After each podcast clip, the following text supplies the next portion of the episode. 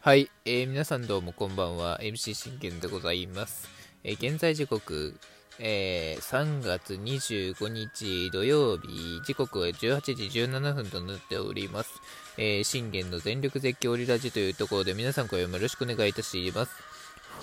えー、この番組はオリファン歴11年目の私信玄がオリックスの試合の振り返りから、ドジャースの試合の振り返りも行いつつ、えー、そうたチーム情報も、えー、もろもろ12分間僕の思いの丈を語っていくラジオ番組となっております。ということで、まあ、オープン戦ありまして、えー、まあ、今日の結果をまあ言いたいんですけれども、まずは忘れていた、え昨日の結果をね、え、言っておこうと思います。まあ、勝ちましたと。うん、あの、勝ったのはいいんですけど、えー、先発、俊平太君。彼らしい勝ち方ではなかったなっていうのが僕の印象です。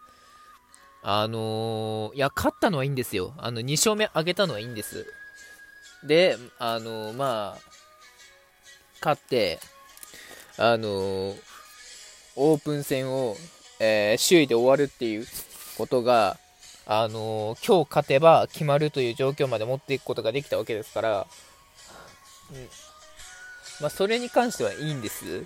ただ、僕が言いたいのは、俊平太君らしい勝ち方ではないというところを言いたいというところですよね。いや、青柳相手に勝ったのはいいんですよ。勝ったのはいいんですけど、あの、俊平太君らしい勝ち方ではなかったというところでございます。ということで、まあ、まず何がね、あの、勝ち方ではなかったかというと、まず、え初回、えー、近本、えー、梅田、ノイジー、これを 三者凡退に抑える、うん、完璧ですね、うん。完璧ですね。何も文句はないですね、この状態はね。うん、で、初回は、あ我がオリオリゼーラが無得点に終わり、野口君野口君がセンターへのツーベース放って、西野君、森友君がね、2人フォアボールで続くんですよ。当然ながらここでもう満塁じゃないですか。で、4番杉本でしょ？杉本君でしょ？あの、一発期待できるわけですよ。で、ここでもう4点取れるわけです。4点取れるわけなのに、まずここで三振するっていうね。あの、本当に、あの、君、開幕大丈夫なのかっていうとこなんですよ。うん。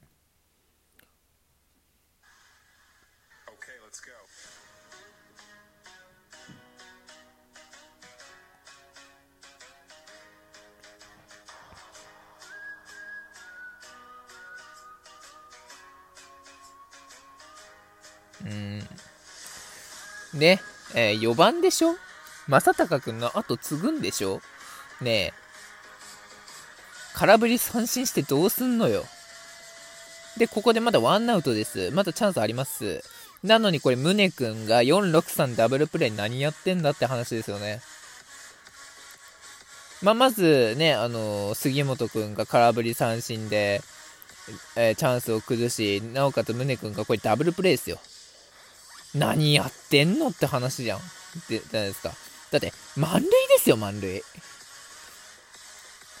に、ワンアウトだったら、犠牲フライ打て、打てや、1点返せ、1点先制できるわけじゃないですか。その1点先制という、あのー、ことが、何も、何も感じ取れなく、最終的に、え、ワ、杉本、まあ、そもそもまず杉本君がホームランではなくタイムリーでも打っているいれば、ここで先制はできていたんです。だけどこれ、カライが三振したことによって、え次、宗君でしょ？で、ここで宗君も、まあまあまあっていうところで、まあ6番回るだろうっていうところで回らないんですもん。だってダブルプレイだから。何やってんのって話じゃないですか。ね。というところでございます。ね、多分ホームゲッツーなんでしょうね。というところで、えー、2回も、あまあ、俊平太君らしいとは思うんですがね、ただ、森下にあのヒットを許したのが、これ多分、あのー、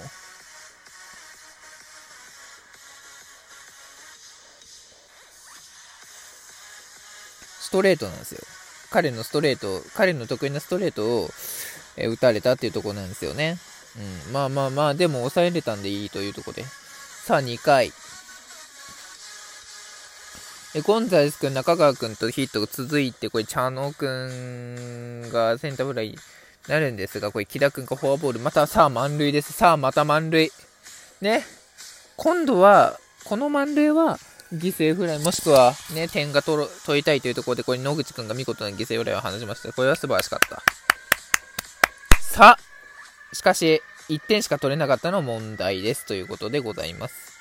ね、えー、山俊平太君は、あ3回もいい形でできていった。さあ、崩れたのは4回です。4回です。4回に崩れました。えー、梅田を、上田をまず見逃し三振でバッター後にするんですよ。で、えー、ここから、ノイジーにまずヒットを許し、これ、大山にツーランホームランを許しました。で、佐藤、佐藤輝にもヒットを許しましたね。いや、あのー、このね、ツーラン余計でしたよね。ノイジーにまずレフトにヒットを許したことと大山、これ両方とも、彼の、あのー、得意な、か、彼のもう一つの持ち味であるカーブを打たれてるんですよね。多分カーブが甘く入ったんだろうな。うん。で、これ、大山にはストレートが甘く入り、ホームランを許してる。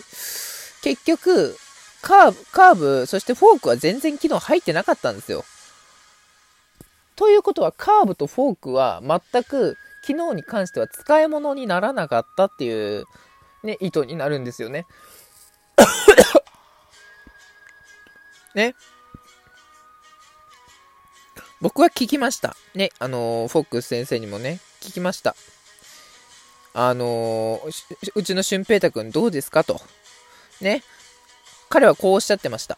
球速、球速が高いレベルで安定してるし、落ちる球のキレも良くて、普通にローテ回れそうではあるが、たまに威力があるので、えー、力で押したくなりがちなところあるように見える。低めのストレートはファールを出すイメージ。高めのストレートは空振りを取るためにボールゾーンへというのを、あもう少し強く意識してほしいと。意識したいところだよね。これが、フォックス先生の見方です。そう、だから僕の、あの、見方も同じなんですよ。変化球が、まだ、あのー、固定っていうか安定できてない。このカーブもそうだし、フォークがね、今日あの、全、昨日に関しては全然すっぽ抜けてるし、俊平太くんらしくないっちゃらしくないっすよね。うん。というところで、あの、僕はね、なぜならば、あの、近藤、大、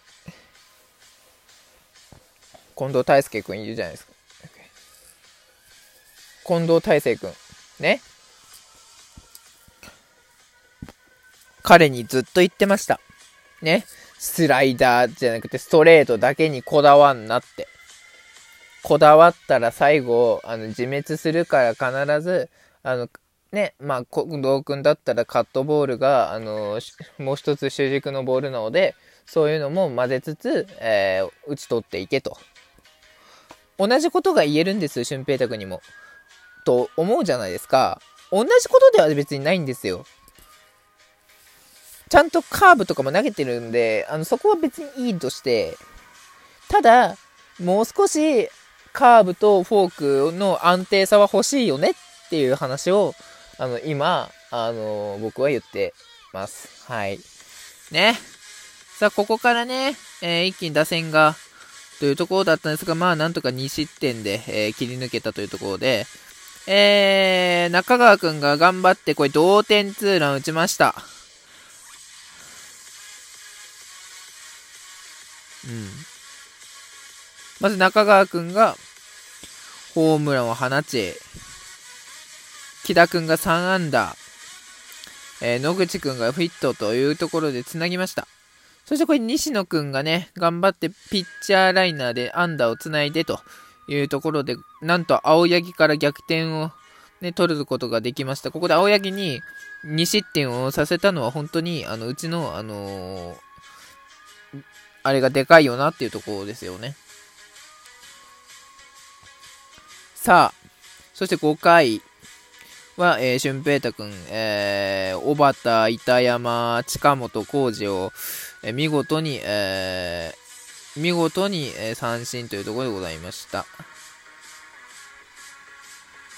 まあ、まあ、これがあれじゃないですか。うん。で、えー、5回は、えー、宗君がツーベース放ってゴンザレス君がタイムリーヒット。まあ、ゴンザレス君の状態も、あの、かなり上がってきてはいるので、あとはね、あの、ゴンザレス君は、長打打てるようになれば、もう、あの、言うことなしかなっていうところですよね。さあ、シュインデル君。あのー、シュインデル君には、まあ、あのー、どんどんね、あの、ゴンザレス君に、え抜かれて、ちょっとこう、あのー、抜かれてきているので、もうちょっとね、あの、シュシュインデル君にも、あの、頑張ってほしいなというところでございます。はい。ね、えー、俊平太くんの結果としては、えー、6回2失点というところでございました。